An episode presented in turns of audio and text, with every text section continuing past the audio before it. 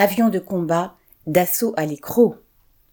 Dassault et Airbus négocient depuis cinq ans le projet d'un nouvel avion de chasse qui prendrait la place du Rafale et serait financé par plusieurs États européens, dont l'Allemagne et la France.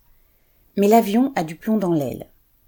La guerre en Ukraine a pourtant fait bondir les budgets d'armement, et le chancelier Olaf Scholz a annoncé le 24 février un fonds de 100 milliards d'euros pour renforcer et moderniser l'armée allemande.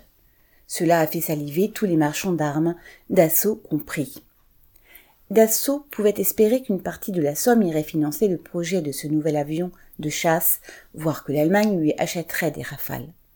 Mais ce faux espoir n'a pas duré longtemps. En réalité, Dassault ne pouvait d'ailleurs pas trop y croire. Quelques jours plus tard, le gouvernement allemand a lancé une commande d'une trentaine d'avions de chasse, point de suspension, F-35 américains. L'armée américaine, à travers l'OTAN, a en effet mis en place un système qui contraint ses alliés à acheter des F-35.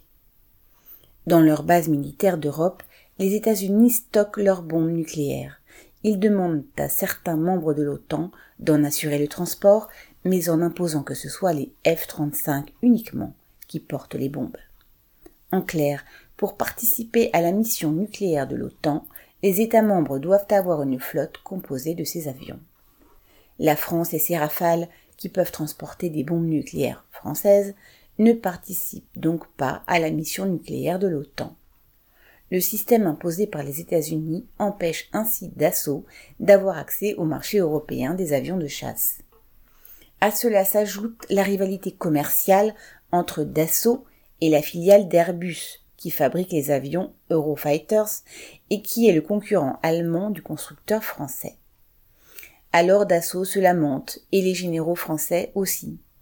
Mais ils savent que, quoi qu'il arrive, l'État français sera là pour les consoler et financer tous leurs projets d'engins de guerre et les profits qui vont avec, payés par la population. PR.